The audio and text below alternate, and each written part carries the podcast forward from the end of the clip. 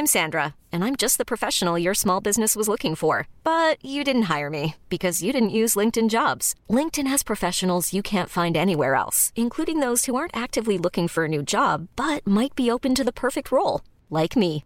In a given month, over 70% of LinkedIn users don't visit other leading job sites. So if you're not looking on LinkedIn, you'll miss out on great candidates like Sandra. Start hiring professionals like a professional. Post your free job on linkedin.com/achieve today.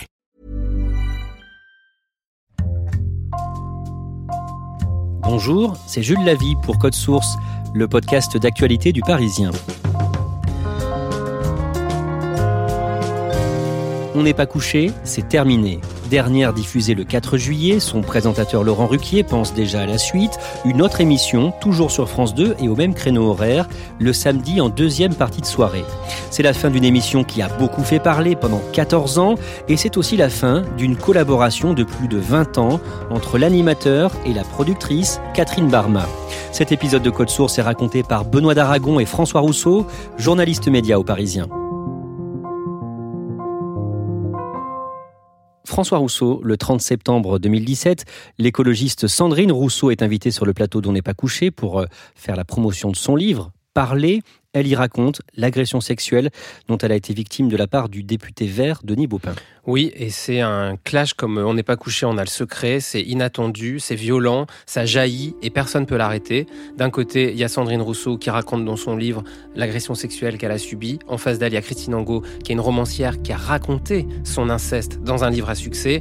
Et il y a un malaise en plateau, c'est le choc de deux souffrances. Christine Angot ne tolère pas un propos de Sandrine Rousseau sur l'accompagnement des femmes qui ont été victimes de violences. Elle pète les plombs, elle quitte le plateau après une, une sortie de route à ciel ouvert qui a euh, choqué les téléspectateurs et les gens qui étaient présents. Formé pour accueillir la parole, mais arrêtez. Mais comment qu'est-ce fait que dans ça- un parti politique? Mais on ne mais fait pas dans un parti politique la question des agressions sexuelles, enfin Le lendemain, il y a beaucoup de, signalements au CSA. Il y a plus d'un millier de signalements au CSA. La séquence fait des reprises partout. Les journalistes en parlent. Il y a des articles. Et puis, les réseaux sociaux se sont enflammés, notamment sur Twitter, avec une séquence bah, qui a marqué tout le monde parce qu'elle était très violente et c'était très colérique. Et Sandrine Rousseau s'est sentie humiliée. Elle a été en larmes de bout en bout. Benoît d'Aragon, ces clashs, ça arrive souvent dans On n'est pas couché? Oui, parce qu'on n'est pas couché, c'est une machine à clash. Il y en a quasiment chaque semaine. Alors, pas de cette ampleur-là, euh, évidemment, ça c'est exceptionnel. Mais euh, quasiment tous les dimanches matins, quand vous allumez Twitter, vous voyez la séquence qui fait polémique. Parfois, il y a les polémiques qui sont sur le plateau, comme la séquence avec Sandrine Rousseau. Et parfois, c'est juste dans l'opinion où un propos euh, fait sensation. Il y a encore quelques semaines, Camélia Jordana, fin mai, dit que les jeunes ont peur de la police, qu'ils se sentent massacrés par les forces de l'ordre. Tollé général, le ministre de l'Intérieur intervient. Bon, bah, deux jours plus tard, l'affaire George Floyd explose aux États-Unis. Preuve que ce sujet était dans l'air du temps. Benoît d'Aragon, François Rousseau, on va retracer ensemble les années de cette émission euh, phare du, du samedi soir. À l'origine, il y a un duo, Laurent Ruquier et la productrice de télévision Catherine Barma. Comment est-ce qu'ils se rencontrent? Ils se rencontrent au début des années 90. Laurent Ruquier, c'est un animateur radio à succès sur France Inter. Catherine Barma, c'est déjà une productrice influente de télévision, de TF1, puis de France 2. Et donc forcément, ils sont amenés euh, à se croiser et euh, ils vont travailler ensemble. Que fait Ruquier à ce moment-là? Ruquier, c'était un chansonnier, c'est quelqu'un euh, qui a toujours baigné dans l'humour, qui fait des émissions radio euh, impertinentes, souvent décapantes, qui amènent un ton nouveau. Et puis, euh, c'est un enfant de la télé. Il a grandi en voulant être euh, Jacques Martin, euh, Philippe Bouvard. Et sa rencontre avec Barma, eh ben, c'est une très bonne alchimie qui va leur permettre de, de créer des objets télévisuels. Benoît d'Aragon, Catherine Barma a déjà produit euh, beaucoup d'émissions à ce moment-là. Quel est son, parcours en quelques mots? Bah, Catherine Barma, c'est aussi une enfant de la télé, et même depuis la naissance, puisque son père hein, s'appelle Claude Barma. C'est un réalisateur euh, de grande fiction de l'ORTF. Il a fait notamment Les Rois Maudits, qui ont marqué les esprits. Et donc, du coup, très jeune, elle traîne euh, dans les studios des Buttes Chaumont. Ça lui plaît pas beaucoup, elle a pas envie de faire de la télé, mais finalement, elle s'y retrouve parce qu'elle fait un stage. Elle va devenir directrice artistique, puis productrice sur de nombreuses émissions. Et dans les années 80, elle fait une rencontre déterminante, c'est celle de Thierry Ardisson. Ensemble, ils vont produire beaucoup d'émissions, des émissions emblématiques comme Bain de minuit, comme Lunettes noires pour Nuit blanche. Ensuite, elle va travailler à TF1, elle va travailler avec de nombreux euh, animateurs, avec Patrick Poivre d'Arvor, avec Guillaume Durand. Et donc, du coup, elle devient au début des années 90 une des productrices les plus en vue de Paris. Et Catherine Barma et Laurent Ruquier vont travailler ensemble. D'abord, pour TF1. Exactement, première expérience euh, commune. C'est une émission qui s'appelle Les News qui va durer que 5 jours le RPR s'arrête au feu rouge dans Paris et le Front National passe à Orange. C'est un des plus gros fiascos euh, de l'histoire de la télévision et euh, la direction de TF1 suspend l'émission après cinq numéros. Ça a été très violent. Laurent Ruquier a reconnu plus tard que ça avait été une erreur de le bombarder sur cette case alors que personne ne le connaissait sur une chaîne de grande écoute. Et cet euh, échec a même fait plonger l'action du groupe TF1 en bourse. En septembre 2000, ils arrivent en quotidienne du lundi au vendredi sur France 2 dans cette fameuse case de l'Access Prime Time. Exactement, il récidive euh, cinq ans plus tard, sauf que ça a changé euh, cinq ans après. Euh, Laurent Ruquier est passé sur Europe 1, où il présente On va se gêner. Mine de rien, on a tout essayé. C'est une sorte de version télévisée de, de, ce qu'il fait à la radio. C'est à peu près la même chose. Il a les mêmes chroniqueurs. Il est en terrain conquis. Entre-temps, il a gagné en notoriété parce qu'il a été chroniqueur chez Ardisson, parce qu'il a été chroniqueur chez Fogiel sur Canal+. Donc les gens ont appris à le connaître. Et cette fois-ci, ça marche et ça va durer six ans.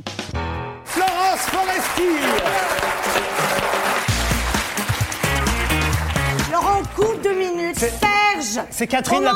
oui, la productrice de l'émission. Mais les gens s'en foutent, Laurent. Bon, non, on est obligé de couper, c'est trop long, mais c'est long, Laurent, on s'ennuie. François Rousseau, à ce moment-là, Catherine Barma produit aussi une autre émission sur la deuxième chaîne, à un horaire très exposé. Catherine Barma, à ce moment-là, elle est dans l'ombre euh, d'une émission star qui est celle de Thierry Ardisson. C'est tout le monde en parle. Chers amis, chers ennemis, c'est vraiment l'émission dont tout le monde parle. C'est dans cette émission euh, qu'Ardisson demande à Michel Rocard si Sucé s'est trompé. C'est là qu'il y a euh, Gorbatchev, euh, des stars internationales, Johnny Hallyday, Brad Pitt. Et c'est une émission où il y a de la liberté, des excès, de la vulgarité. C'est la fièvre du samedi soir signé Ardisson. Et Ruquier participe aussi à cette émission. Il est dans le tour de table. Il y a Laurent Baffy qui est le principal sniper, comme on dit, celui qui envoie des vannes et qui met en boîte. Mais il y a Laurent Ruquier qui est en train de se tailler une place autour de la table. En mai 2006, Thierry Ardisson quitte la chaîne. Il quitte France 2 et c'est un coup de tonnerre parce qu'il est aussi animateur sur Paris Première. Il a une émission qui s'appelle 93 Faubourg Saint-Honoré et la direction de la chaîne lui demande de choisir entre France 2 et Paris Première. Ardisson eh ben, choisit Paris Première, il choisit surtout sa liberté et il claque la porte de France 2. Et c'est Laurent Ruquier qui va remplacer Thierry Ardisson. Ça s'est fait naturellement puisque Laurent Ruquier euh, cartonne tous les soirs à 19h. Il y a cette case qui est libre et ça s'est fait très vite. Je crois qu'ils ont réfléchi même pas 24 heures à France Télévisions. Ils se sont dit, bah, on va garder la productrice, elle sait faire et on va mettre Laurent Ruquier. Sauf qu'en fait, l'émission va être totalement différente de ce que faisait Thierry Ardisson. C'est fini le grand show avec euh, des jolies filles et des questions très irrévérencieuses. Catherine Barma met sur la table en quelques jours une émission totalement différente. Et c'est donc terminé pour euh, Tout le monde en parle le samedi soir sur France 2. L'émission est remplacée par On n'est pas couché, présenté par Laurent Ruquier. La première, c'est le 16 septembre 2006. Benoît d'Aragon, d'abord, pourquoi ce titre? Bah, ce titre, c'est déjà Laurent Ruquier aime bien les émissions qui commencent par on. on va se gêner, on a tout essayé. Euh, là, on n'est pas couché, évidemment parce que c'est tard, ça va finir tard. on va être tenu en haleine par les invités et aussi parce qu'on va pas faire de révérence. C'est une émission irrévérencieuse où on va secouer les invités. Qu'est-ce qu'on trouve dans, dans cette émission? Il y a des invités, des écrivains, des chanteurs, des artistes, des politiques. Et l'idée de génie, c'est de dire pour que ce soit pas une émission de promo comme d'habitude où les invités récitent ce qu'ils ont à dire, on va les confronter à des intellectuels qui sont là pour leur faire réfléchir à ce qu'ils ont écrit, à ce qu'ils ont dit. Et c'est ça la force du concept, c'est-à-dire on va faire réfléchir à un chanteur à ce qu'il a écrit dans ses textes. Parfois ça devient caricatural, parfois c'est excessif, mais on voit ça nulle part ailleurs pour citer une autre émission de télé euh, emblématique. Il y a donc des intellectuels ou des personnalités sur le plateau. La première saison, François Rousseau, c'est Éric Zemmour et Michel Polac. Eh ben oui, Ruquier est allé chercher Michel Polac, qui était évidemment euh, un visage emblématique de la télé, avec euh, droit de réponse. Michel Polac, c'est l'homme des coups de gueule. Et voilà qui se retrouve dans cette arène médiatique dont on n'est pas couché, avec Éric Zemmour, qui est quelqu'un euh, de provocateur, qui est un intellectuel, il était moins sulfureux à l'époque, mais le binôme pour euh, tenser ou spiller les invités va cartonner. Et l'année suivante, Michel Pollack est remplacé par Éric Nolot. Oui, c'est le grand euh, binôme euh, qui va faire les belles heures des débuts d'On n'est pas couché. Eric Nolo, Eric Zemmour, les deux Eric, ils sont durs, hein. ils, sont, ils sont durs en affaires. Ça secoue sur le plateau, ils sont très différents, ils s'entendent très bien. La preuve, ils continuent à faire des émissions euh, en duo sur Paris Première. Et ça, voilà, ça a été le talent de mettre en place ce duo, même si, voilà, Eric Zemmour, depuis, est devenu un éditorialiste d'extrême droite sur CNews. Mais à l'époque, il est peut-être plus soft, il est peut-être même plus souriant aussi. Et il est dans ce rôle très original qu'on n'a jamais vu ailleurs. Quel rôle ont-ils justement chacun, Éric Zemmour et Éric Nolot Il y a une séquence un peu marrante qu'on a regardée en préparant l'émission, c'est euh, Lady Gaga qui vient sur le plateau d'On n'est pas couché. Elle est en pleine explosion. C'est une jeune artiste qu'on connaît mal en France. Et à un moment, Eric Nolot l'a fait réfléchir sur les textes de ses chansons. Donc c'est évidemment c'est de la dance, c'est des, des chansons légères pour danser en boîte de nuit. C'est pas du tout des textes comme Georges Brassens ou comme Jacques Brel. C'est pas de la littérature, c'est de la musique. Moi j'ai deux citations. Oh, très vite alors, voilà. très vite. Poker Face a dit oh oh oh oh oh oh et oh oh oh. J'ai un faible, ça dépend. Et Boys Boys Boys dit oh oh oh oh oh oh oh. On voit Lady Gaga qui lève les yeux au ciel, qui a l'air consterné, et Laurent Ruquier qui dit non mais on va pas analyser chaque ligne de ce qu'elle a écrit. Donc voilà, ils sont là pour ça, ils sont là pour donner du sens, même à des choses qui ne sont pas censées en avoir. Éric Zemmour est clairement à droite. Éric Nolot, lui, euh, c'est un peu le pendant. Il est plus à gauche. Après, ils ont, il y a beaucoup de respect entre eux. Ils s'écoutent. Et ils, voilà, ils se respectent l'un et l'autre. Donc, du coup, ça fait euh, vraiment un duo qui est très équilibré politiquement et très équilibré dans, dans la sensibilité. François Rousseau, les invités aiment venir dans On n'est pas couché? Bah, C'est l'émission où il faut être, tout simplement. C'est l'émission qui fait vendre. Dès le lendemain de la participation d'un écrivain ou, ou d'un chanteur, euh, les ventes de livres ou d'albums euh, sont au sommet. C'est une émission qui devient prescriptrice. Et c'est aussi une émission qui fait de la politique, où l'invité politique est attendu, où il a une heure pour s'exprimer, et en quelques années, elle devient la principale émission politique du PAF. Benoît d'Aragon. Après, évidemment, on est mieux reçu au Grand Journal, on est moins bousculé euh, sur Canal Plus à la même époque, mais en même temps, voilà, cette confrontation, ce bras de fer, c'est ça qui fait vendre et c'est ça qui intéresse les téléspectateurs. Le talk show dope aussi la carrière de certains humoristes Bien sûr, on se souvient tous de Florence Foresti. Elle est là les premières années de l'émission. Elle se déguise en Adjani, en Madonna, euh, en chroniques qui sont vraiment très très drôles, très bien écrites. Bonsoir Paris Hilton. Hi everybody, I'm very happy to be here. Bonsoir, bon bah je suis très contente d'être là.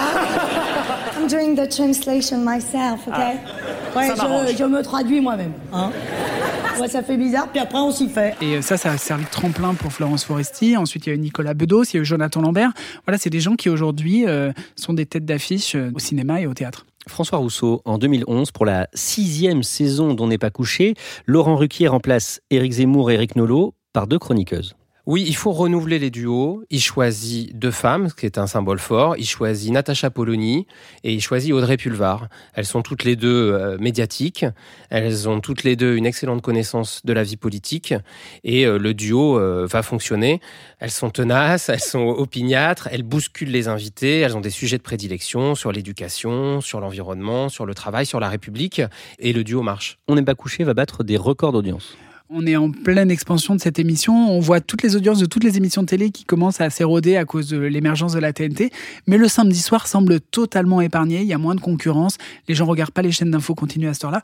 Et donc, on n'est pas couché. Au début des années 2010, est à son apogée et n'a jamais fait vendre autant de livres, n'a jamais fait vendre autant d'albums que euh, au début des années 2010. En parallèle, dans les années 2010, le duo Ruquier-Barma travaille sur d'autres émissions. Laurent Ruquier et Catherine Barma à cette époque-là euh, vont avoir envie de faire autre chose en parallèle de On n'est pas couché. Ils vont notamment lancer une émission qui s'appelle On ne demande qu'à en rire.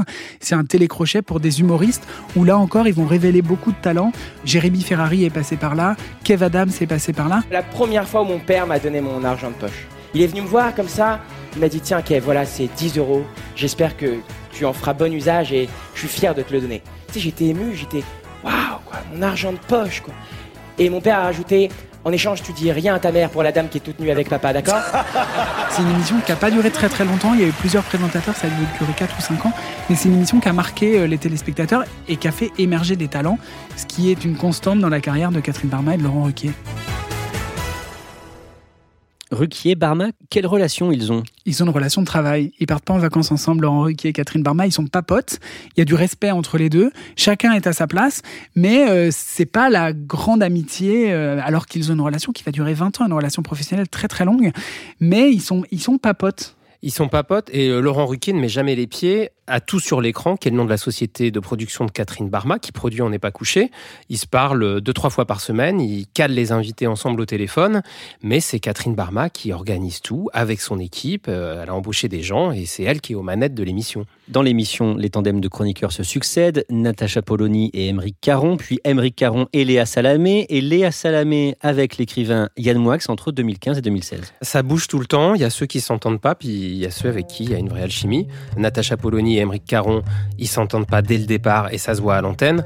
En vérité, le duo qui va le mieux fonctionner, c'est Yann Moix et Léa Salamé. Yann Moix, l'écrivain avec ses envolées lyriques. Léa Salamé, la journaliste qui fait un vrai travail journalistique, euh, factuel, rigoureux euh, dans l'émission. Et Ruquier dira que c'est les meilleures années. Les audiences sont très bonnes. France 2 d'ailleurs est toujours euh, leader en deuxième partie de soirée devant TF1 le samedi soir. Et d'ailleurs, Léa Salamé a trouvé là un écrin qui va la révéler puisque c'est elle qui va faire la plus belle carrière après de tous les chroniqueurs. Pardon Eric, Pétain, il a aboli le décret Crémieux, le fameux décret Crémieux qui faisait des juifs algériens, c'est-à-dire de vous, des Français. Sous Pétain, vous n'étiez plus français, vous étiez indigène, le pire pour vous. Et là, cette réhabilitation, cette réhabilitation en filigrane de Pétain et de Vichy, qu'est-ce qui se passe et à ce moment-là, On n'est pas couché reçoit les plus gros invités. Ils ont les plus gros invités. Ils ont un Premier ministre en exercice qui est Emmanuel Valls. Ils ont euh, Michel Houellebecq quand il sort un livre. Catherine Barma va à l'Élysée parce qu'elle veut convaincre François Hollande de venir dans l'émission. C'est The Place to Be. Au même moment, certains journalistes critiquent la programmation de l'émission. Quel est le reproche L'émission se retrouve sous le feu des critiques. On lui dit que ben, tous les samedis soirs, il y a des débats sur euh, l'identité de la France, le déclinisme de la France, l'islam, et tout ça mis bout à bout, ça provoque une campagne contre l'émission. Le Monde fait une page, Libération fait une page en disant à quoi joue Laurent Ruquier et qu'est-ce qui est en train de devenir? On n'est pas couché. Benoît d'Aragon, à partir de 2016, les audiences commencent à baisser. Oui, ce que là où Ruquier était préservé, euh, il commence à souffrir, les audiences s'érodent. Et du coup, les invités viennent moins souvent. Les grands artistes, les grands chanteurs ne veulent plus se faire attaquer par les polémistes. Et euh, ils en ont un peu marre de, voilà, de passer un sale quart d'heure euh, chez Laurent Ruquier. Ils ont l'impression d'aller chez le dentiste. Donc ils ne veulent plus y aller. Et l'émission commence à être moins le lieu où il faut être. Ils se font doubler par des émissions comme C'est à vous sur France 5 ou par quotidien sur TMC. Que disent Catherine Barma et Laurent Ruquier à ce moment-là? Ils disent que la télévision s'érode, que les gens regardent Netflix le samedi soir, que, euh, que le replay marche beaucoup, que les vidéos tournent sur les réseaux sociaux et donc on n'a plus besoin de regarder On n'est pas couché pour savoir ce qui s'y passe. Eux disent c'est la faute, euh, c'est la faute aux autres, euh, on n'est pas responsable. La vérité, c'est que l'émission surprend moins, qu'il n'y a plus d'humoristes et que quand on allume On n'est pas couché, on n'est jamais surpris parce qu'on voit ce à quoi on s'attend et c'était pas la promesse de départ de On n'est pas couché. Laurent Ruquier et Catherine Barma ne supportent pas qu'on leur dise qu'il y a des clashs dans leur émission alors qu'il y en a très régulièrement. Ils disent que c'est un mauvais procès. Et en fait, il y a autre chose aussi, c'est que les réseaux sociaux ont pris beaucoup d'ampleur et que euh, sur euh, Twitter, l'émission est devenue une caisse de résonance. L'émission est très commentée et ça donne de l'ampleur, ça gonfle aussi les clashs parce que c'est très commenté sur les réseaux sociaux. Et Laurent Ruquier va nourrir depuis une vraie défiance pour les réseaux sociaux qu'il accuse de monter en épingle les polémiques de son émission. À la rentrée 2017, l'écrivaine Christine Angot est recrutée comme chroniqueuse aux côtés de Yann Moix. Ce dernier est remplacé l'année suivante par Charles Consigny. On sait pourquoi l'émission marche moins, fonctionne moins? Bah, Il y a l'usure du temps, les chaînes info qui font des débats toute la journée, et puis euh, l'émission n'est pas en direct. Alors elle se fait souvent rattraper par l'actualité, elle est en retard. Et après c'est comme une histoire d'amour, vous savez, euh, parfois on aime euh, on n'aime plus quelqu'un sans raison ou pour les raisons pour lesquelles on l'a aimé. Et c'est vrai que vivre 14 ans en regardant toutes les semaines la même émission, bah, les gens se lassent, les gens sont passés à autre chose. Le 31 août 2019, pour sa 14e saison, On n'est pas couché revient avec une nouvelle formule. C'est un peu la formule de la dernière chance. C'est vrai que le format est très usé et donc ils vont avoir l'idée de mettre des chroniqueurs tournants. C'est-à-dire chaque semaine, il y aura des gens différents. Il y avait Valérie Trierweiler, il y avait l'écrivain Philippe Besson, et il y a eu des gens qui ont tourné toute l'année. Mais voilà, on sent bien qu'il y a quelque chose qui est caché, qu'il y a moins d'envie, que la programmation, les invités sont plus aussi prestigieux qu'avant. Parfois, il n'y a que des inconnus euh, autour de la table. Donc voilà, on sent que quelque chose est cassé et on a l'impression que l'émission est vraiment à bout de course. Ça sent pas bon pour l'émission non, et dès le mois de décembre, le mois de janvier, euh, les rumeurs insistantes euh, nous disent que Laurent Ruquier a pris sa décision et qu'il va arrêter. En février, on fait un papier dans le Parisien parce que quelqu'un à France Télévisions nous fait comprendre que ça s'arrête. François Rousseau, au printemps, vous êtes euh, en contact avec Laurent Ruquier pour préparer une interview? Bah oui, il y a toujours des rumeurs sur euh, l'arrêt d'On n'est pas couché. Et un samedi après-midi, pendant le confinement, euh, ça revient avec insistance. Je lui envoie un SMS et là, j'ai la surprise de voir qu'il me répond aussitôt Bah oui, j'arrête, je reprends ma liberté, euh, j'ai envie d'autre chose. Et je suis surpris qu'il me dise ça par texto. Donc je lui propose de faire une interview et il continue de me répondre par SMS. Je lui dis Bah c'est quand même dommage d'enterrer cette émission de 14 ans par un SMS laconique. On pourrait peut-être prendre 10 minutes au téléphone et que je vous pose des questions et que vous vous expliquiez. Et là, il vous rappelle. Il est comment au téléphone? Il est calme, il est surtout euh, très assuré. Il me dit j'arrête, ça fait six mois que la décision est prise, et puis j'ai besoin de retrouver ma liberté. Euh, il me fait une blague, il me dit le président Macron a dit qu'il fallait changer. Et eh bien moi aussi je change, je change de carrière, je vais me renouveler, je vais bouger. J'ai 57 ans, c'est le moment ou jamais. Quand on a Ruquier au téléphone, il est un peu comme euh, quand on le voit à la télé? Non, il n'est pas comme à la télé.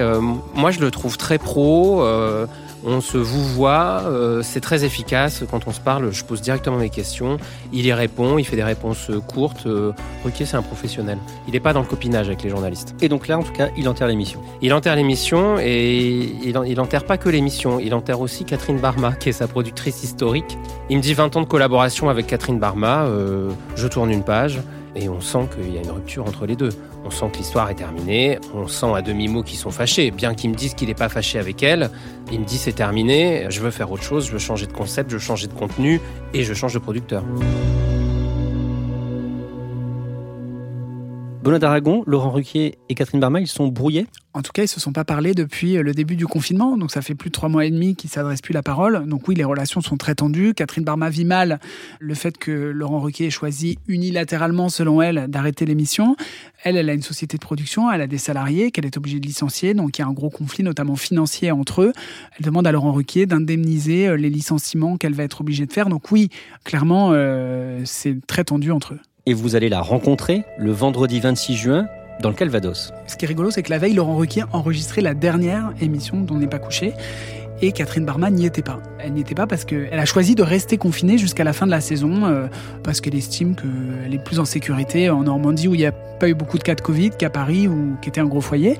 Donc elle n'était pas à l'enregistrement de la dernière, qu'elle a suivi euh, en vidéoconférence avec un iPhone euh, posé en régie.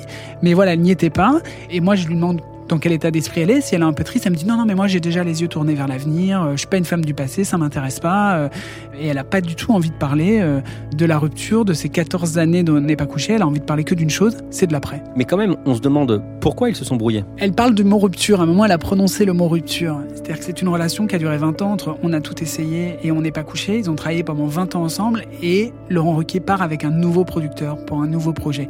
Et je pense qu'elles se sont quand même délaissées. Elles sont que voilà, il a préféré un autre producteur. Donc il y a un côté de relation intime entre eux et quelque chose d'intime qui s'est cassé. Laurent Ruquier, qu'est-ce qu'il dit de tout ça? Laurent Ruquier, il veut voler de ses propres ailes, qu'il est dans autre chose, et encore une fois, qu'à 57 ans, s'il bougeait pas maintenant, il l'aurait jamais fait. Donc là, il est dans sa nouvelle émission qui va commencer à l'automne prochain. Même heure, même endroit, France 2, deuxième partie de soirée. Et ça va être, grande nouveauté, une émission en direct. En direct, ça change tout pour lui Bah évidemment, parce que le direct, c'est aussi ce qui a tué On n'est pas couché. Ils arrivaient toujours euh, à la traîne des autres. Et, la société aujourd'hui de l'info ne permet plus ça. Et donc, il veut retrouver le direct, il veut retrouver euh, du show, du spectaculaire. Il veut vraiment donner une couleur humour à cette émission. Il y aura plus d'invités politiques une fois par semaine et il y aura euh, du live, euh, des chansons, et puis il y aura aussi forcément des débats d'actu. Benoît d'Aragon, 14 ans pour une émission de talk comme celle-ci, c'est long? C'est très long, c'est quasiment un record. En fait, euh, nulle part ailleurs a tenu 14 ans, mais avec des présentateurs différents. Le Grand Journal a tenu 13 ans. Alors, à part Vivement Dimanche de Michel Drucker, mais qui est un talk show un peu différent, pour un talk show d'actualité, c'est vraiment un record. C'est vraiment une émission qui aura une longévité énorme, vraiment exceptionnel. C'est une grosse page de la télévision qui se tourne dans ce sens-là parce que ça fait 14 ans que les téléspectateurs vivaient avec.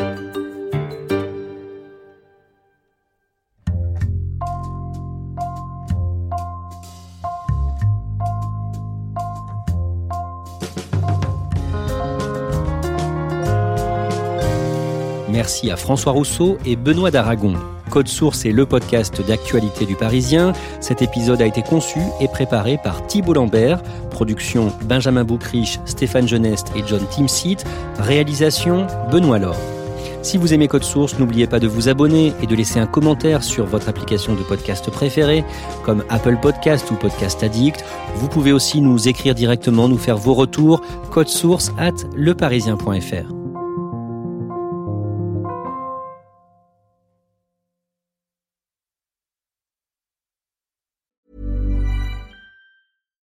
When you make decisions for your company, you look for the no-brainers. And if you have a lot of mailing to do, Stamps.com is the ultimate no-brainer. It streamlines your processes to make your business more efficient, which makes you less busy. Mail checks, invoices, legal documents, and everything you need to keep your business running with Stamps.com.